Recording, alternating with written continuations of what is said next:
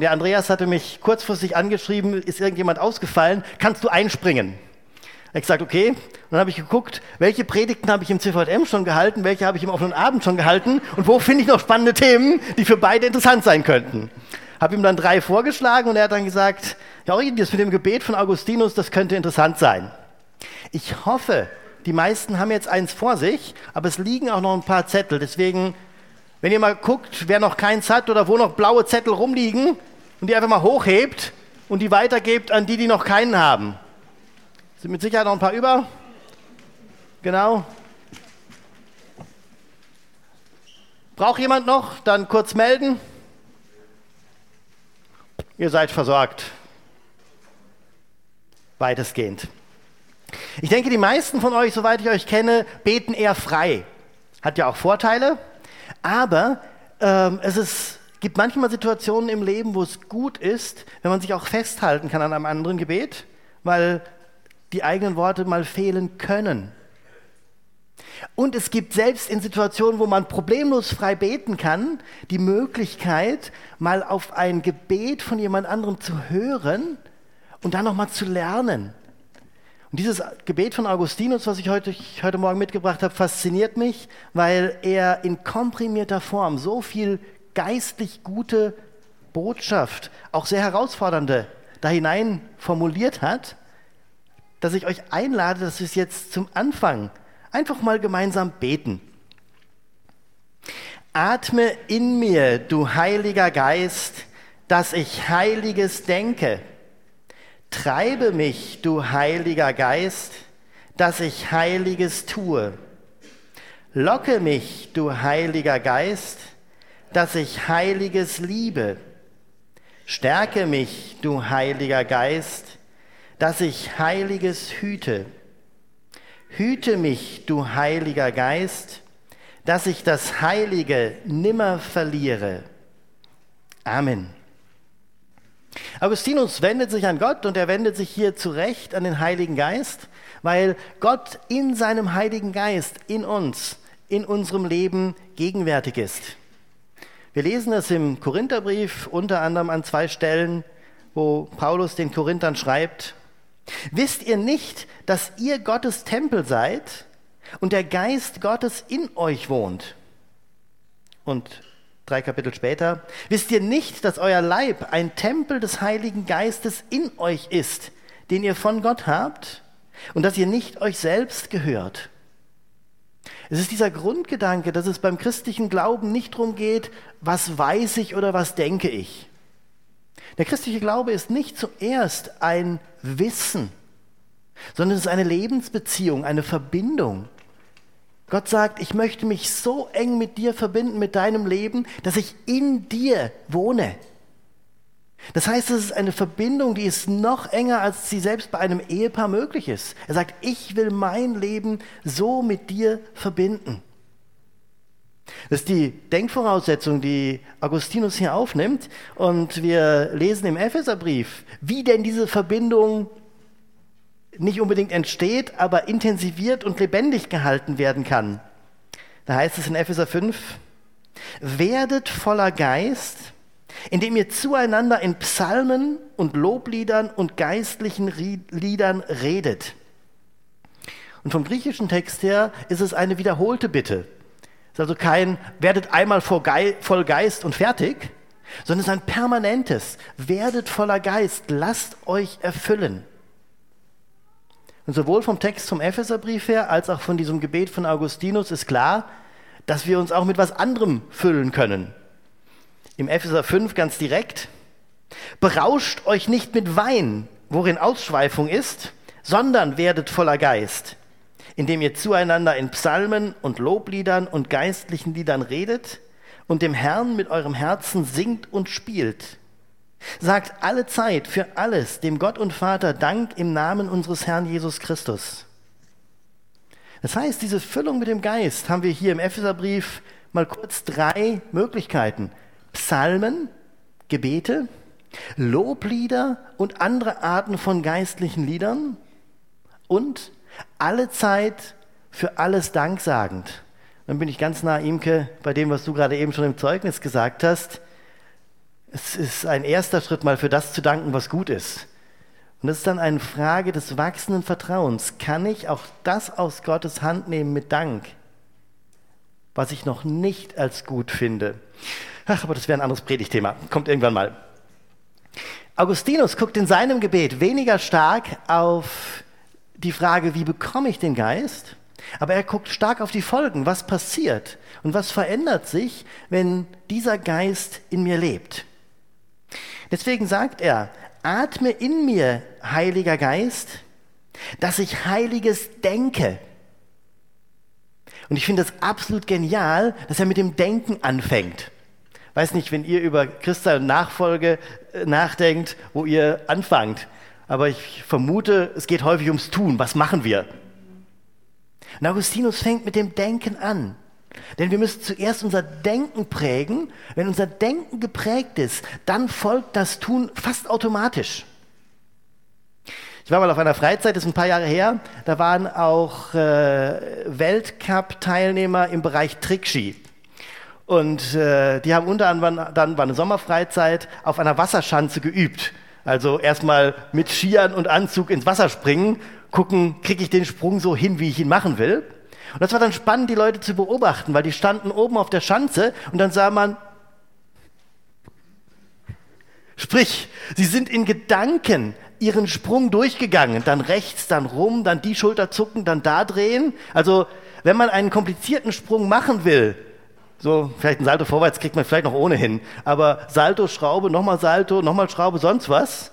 Das muss in Gedanken dermaßen eine Autobahn sein und so automatisiert in Gedanken laufen. Nur dann, wenn es im Denken vollständig klar ist, ist der Körper in der Lage, den Sprung dann auch auszuführen.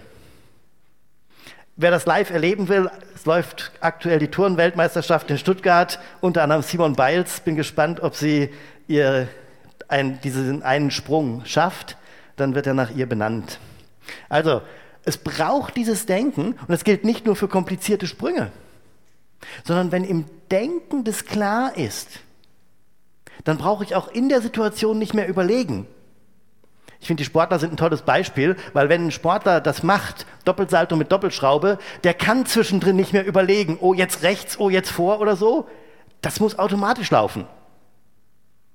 Und ich glaube, wenn wir dahin kommen, dass wir Grundgedanken des Christseins so klar denken, dass wir nicht mehr darüber nachdenken müssen.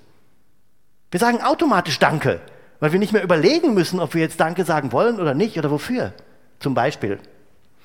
Damit fängt Augustinus an, dass ich Heiliges denke. Ich glaube, dass es auch deswegen bei Jesus so stark ums Denken geht. Schon wer eine Frau in Gedanken begehrt, hat die Ehe mit ihr gebrochen. Schon wer einen anderen in Gedanken umbringt, hat ihn umgebracht. Das ist die erste Frage. Entspricht unser Denken Gott? Deswegen, dass ich Heiliges denke. Und Heiliges ist sehr umfassend gemeint. Alles, was Gott entspricht. Und bitte nicht jetzt abgehoben, nur Gebete oder was weiß ich nicht. Nein, alles, was Gott entspricht. Und Gott entspricht alles, was schön ist, was gut ist. Ein schönes Essen entspricht natürlich Gott. Oder Sport und Spiel entspricht natürlich Gott. Oder es gibt so Leute, die das mögen, einen Spaziergang. Also für die, die das mögen, entspricht es Gott. Oder ein gutes Gespräch, natürlich. Gott hat diese ganze Welt geschaffen und ihr könnt nirgends Schönheit begegnen, ohne Gott zu begegnen. Deswegen heiliges Denken bitte nicht eng führen auf irgendwie Bibel lesen oder so. Äh, bitte trotzdem gerne Bibel lesen. Ähm, aber in der ganzen Bandbreite Gott wahrnehmen. Ab und zu, wenn ich in Dänemark bin, bin ich in Schloss Egeskov im Süden von Dänemark, weil dort Titanias Palast steht. Ist auch nicht unbedingt was Christliches, da hat ein englischer Offizier um 1920 für seine Tochter, die meinte, Elfen im Garten gesehen zu haben, einen Miniaturpalast gebaut, damit die Elfen nicht mehr in den Höhlen leben müssen. Das Spannende ist, er hat die besten Miniaturkünstler der damaligen Zeit und Welt zusammengebracht und hat auf drei mal drei Meter, 60 Zentimeter hoch, einen Palast geschaffen, ein einziges Miniaturkunstwerk. Da ist in der Kapelle eine Orgel, äh, etwa so groß, etwa so tief, aber die spielt echt. Und dann sage ich mir, okay, heute mit CNC-Maschinen und was weiß ich nicht und Programmierung, das könnte ich vielleicht lernen, so ein Ding zu programmieren, vielleicht. Aber wie man mit den handwerklichen Möglichkeiten damals so ein Ding gebaut hat. Ein Sekretär, die Schreibtischplatte ist so groß, mit Holz in Tarsien arbeiten. Die einzigen Schubladen sind so groß, aber sie sind natürlich mit Schwalbenschwänzen gearbeitet. Das ist also da stehe ich immer wieder davor und staune einfach nur ob der Schönheit. Bin begeistert. Ihr werdet andere Beispiele haben, aber dass ich Heiliges denke in diesem riesigen Feld, alles, wo ich irgendetwas, was schön ist, was Gottes Herrlichkeit, was seiner Liebe, was seiner Freude, was ihm entspricht, denke. Und das ist dann die spannende Frage. Also das Feld ist riesengroß, aber es gibt auch eine klare Abgrenzung. Heiliges Denken heißt, da passt alles nicht mehr rein, was Gott nicht entspricht. Wo immer in meinen Gedanken noch Neid oder Eifersucht, Stolz oder Minderwertigkeit, Vergleichen oder Habsucht oder Egoismus da sind, Selbstmitleid oder irgendwie sowas. Alles, auch das, wo es nur Gedankenspiele sind oder so, das entspricht Gott nicht.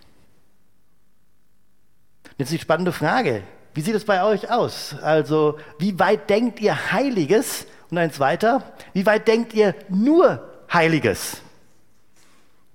Und wenn jetzt jemand da ist, der sagt, jawohl, ich denke nur Heiliges, dann lade ich ihn ein, den Platz einzunehmen und einfach weiter zu predigen, weil ich so weit noch nicht bin.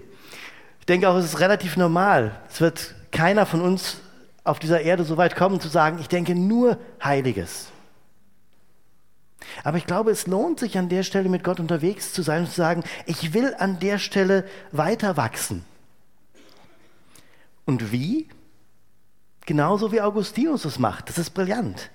Er gesteht sich selbst ein, dass es noch nicht so ist. Und deswegen kommt er zu Gott. Atme in mir, du Heiliger Geist, dass ich Heiliges denke atme in mir. Ich brauche deine Lebenskraft, ich brauche deine Gegenwart, dass ich da tiefer hineinwachse. Und gleichzeitig sagt er, indem er dies so betet, ja, ich will das. Ich will da hineinwachsen, dass ich mehr und mehr Heiliges denke. Deswegen als kleine Übungsaufgabe für den Alltag Gebet mitnehmen und ich denke allein die erste Bitte, könnte einen schon mal eine Woche oder zwei beschäftigen, aber Augustinus bietet ja noch mehr. Es geht weiter. Treibe mich, du Heiliger Geist. Damit ist er bei der ganzen Frage der Motivation. Warum mache ich eigentlich das, was ich mache? Mache ich es, um vor anderen gut dazustehen? Das wird anstrengend. Mache ich es, um mir oder meinen Eltern etwas zu beweisen? Wird auch anstrengend. Mache ich es, um vor Gott gut dazustehen? Gibt so manche christliche und fromme Ideale. Ich hatte lange Zeit den Pfarrer von Ars als Vorbild, ist immer noch mein Vorbild. Ähm, einen katholischen Charismatiker aus der ersten Hälfte des 19. Jahrhunderts. Der hat Wunder erlebt, Prophetien gebracht und so weiter. Würden manche Charismatiker heute sich die Finger nachschlecken. Und gleichzeitig ist er aber auch mit einer Härte mit sich selbst umgegangen und es war eine Zeit lang so auch meine Frage. Und irgendwann in einer Lobpreiszeit habe ich dann gehört, wie Jesus zu mir sagt, Helge, nimm mich als Vorbild. Das ist entspannter. ich dann gemerkt habe, auch fromme Leistung und fromme Vorbilder können in eine falsche Motivation führen. Mache ich das Ganze, um vor Gott gut dazustehen? Das brauche ich nicht. Ich kann es durchaus machen, weil ich ihn liebe und sage, ich möchte ich möchte auf deine Liebe antworten. Und das ist die Bitte hier. Treibe mich, du Heiliger Geist, dass ich Heiliges tue. Und bitte genauso wie beim Denken ist das heilige Tun nicht nur Gottesdienstbesuch und Bibellese und Gebet und so weiter, sondern heiliges Tun umfasst unser ganzes Leben, 24/7. Da wird es ernst. Wir haben in der Bibel die klare Anweisung an Sklaven, bitte macht alles, was ihr tut, alles zur Ehre Gottes. Und ihre Besitzer die ihnen gesagt haben, was sie tun sollen, waren keine Christen. Macht alles, was ihr tut, zur Ehre Gottes. Das ist der Grundauftrag, der uns bis heute gilt. Wo immer wir etwas tun, wenn wir es denn tun, also wir müssen nicht unbedingt alles machen, aber wenn wir es machen, dann sollen wir es für Gott machen. Also wer ein Essen zubereitet oder wer das Treppenhaus putzt oder wer irgendein Zimmer schön macht oder wer im Büro Rechnungen schreibt oder ist völlig egal. Wer Straßenbahn fährt, genau, ja, der soll für Gott Straßenbahn fahren. Äh, Moment, wie? Alles, alles, was ihr tut, tut zur Ehre Gottes. Und darum geht's, dass ich Heiliges tue oder dass ich alles, was ich tue, als Heiliges tue, in dem Bewusstsein, dass ich das, was ich jetzt mache, dass ich es für Gott mache. Und um nochmal den falschen Leistungsdruck rauszunehmen, ich werde mich höchstvermutlich heute Nachmittag in die Badewanne legen, 42 Grad und oh, es einfach nur genießen. Ich werde es für Gott tun, voller Dankbarkeit und so weiter. Also ihr merkt, geht nicht immer nur um Aktivität und Anstrengung, auch wo ihr einfach schöne Sachen genießt. Macht ihr das mal für Gott, dann werdet ihr auch automatisch Danke sagen. Es geht weiter. Treibe mich, du Heiliger Geist, dann locke mich, du Heiliger Geist. Locken muss man mich typischerweise da, wo ich etwas nicht gerne oder nicht freiwillig mache. Deswegen gibt es die Lockangebote, um Leute, die sonst nicht kommen würden, da reinzukriegen oder die Lockvögel. Jetzt sagt der Augustinus, locke mich du Heiliger Geist. Bin ich nochmal bei der Frage, was lockt mich denn eigentlich? Was sind Verlockungen für mich? Vermutlich wird es euch da auch so gehen, dass es da Verlockungen gibt, die gut sind, wo ihr sagt, jawohl, da gibt es Sachen, die mich locken, die sind einfach nur schön und gut und passen. Und es gibt vermutlich auch Verlockungen, die nicht gleichermaßen gut sind, die Gott nicht gleichermaßen entsprechen. Dann ist die spannende Frage, bin ich bereit, mich A dem mal zu stellen und das wahrzunehmen? Ja, da gibt es in mir auch Seiten, die mir noch nicht gefallen und die Gott noch nicht entsprechen. Und bin ich dann bereit, mich auf diesen Weg zu machen, hineinzuwachsen in das, wie es Gott entspricht und immer wieder neu zu Gott zu laufen? Herr, locke mich an der Stelle. Und locken kann er uns zu allem, was gut ist. In der Bibel wird es ausgedrückt im Philipperbrief. Übrigens, Brüder, alles, was wahr, was ehrbar, was gerecht, was rein, was liebenswert, was wohllautend ist, wenn es irgendeine Tugend gibt oder wenn es irgendein Lob verdient, darüber denkt nach. Also nochmal, es geht um diese ganze Bandbreite. Und es geht hier um die Bitte an den Heiligen Geist, locke mich, dass ich diese Sachen liebe.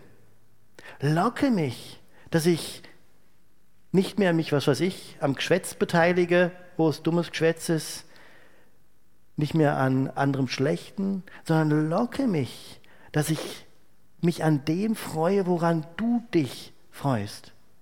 Locke mich auch hin zu dir, weg von allen Glücksversprechungen oder Abkürzungen.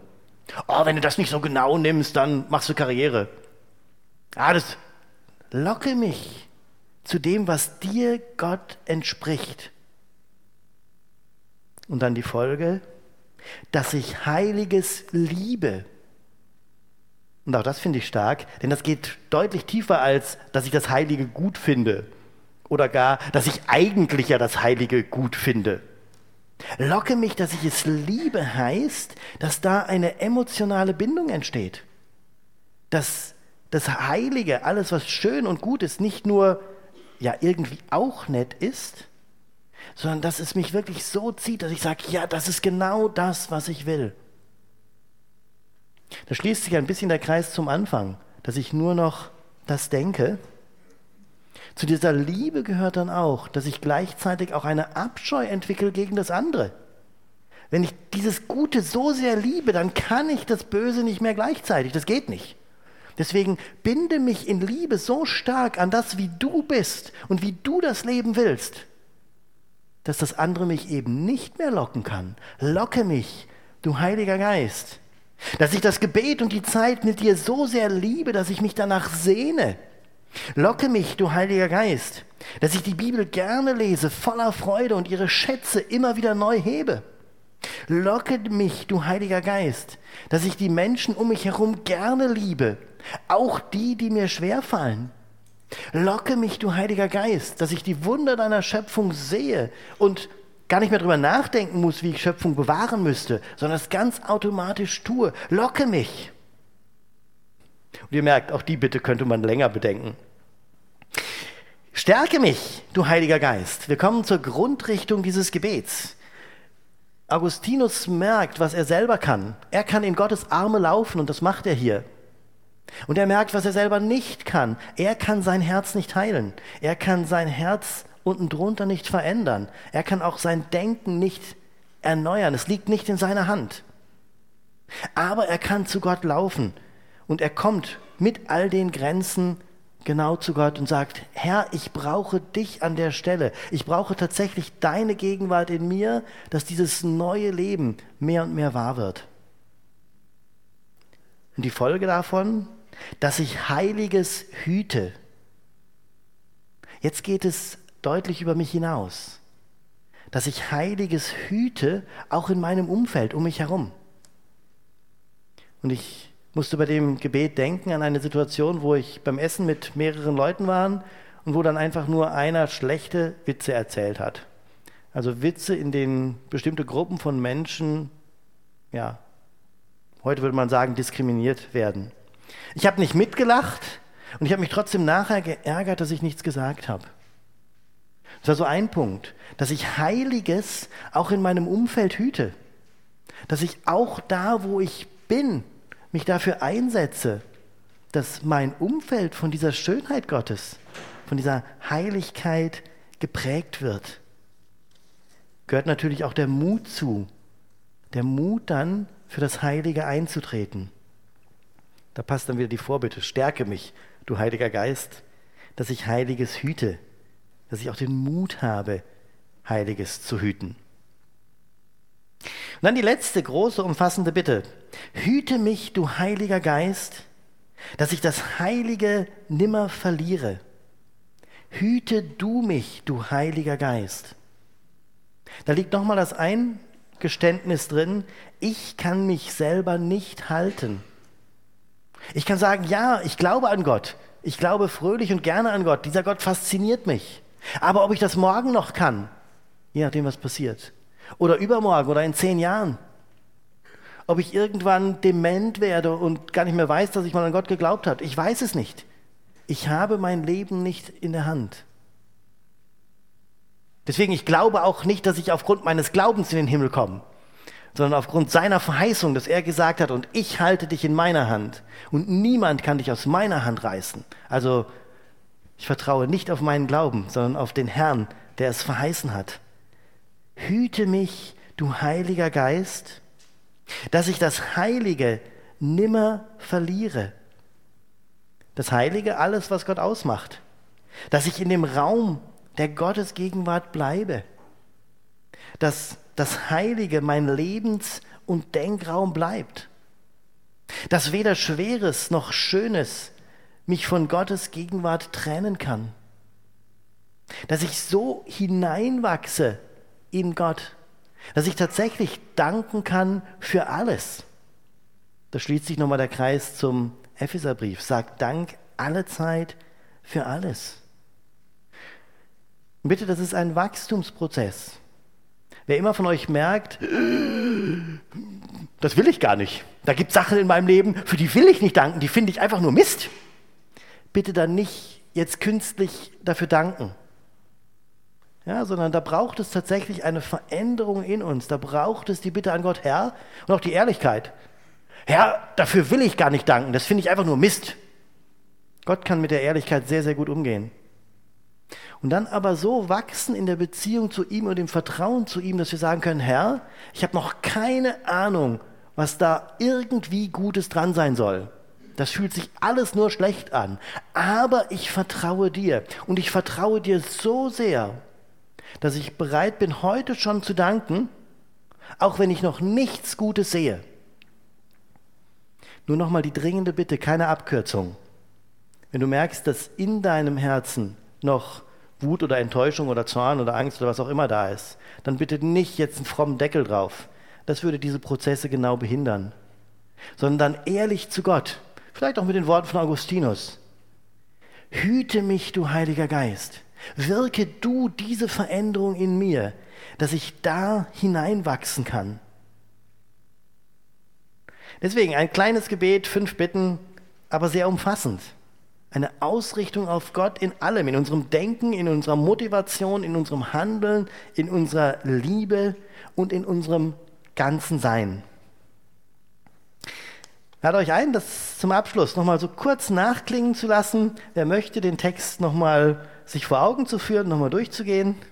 Und dann würde ich das Gebet gern auch zum Abschluss noch einmal mit euch beten.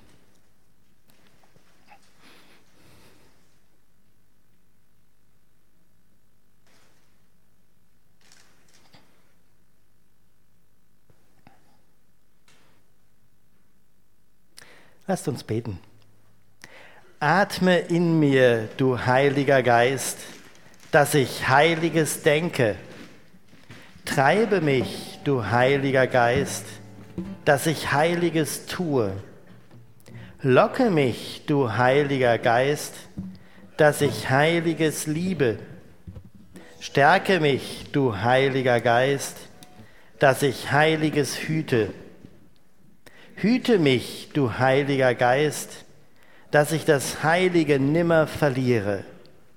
Amen.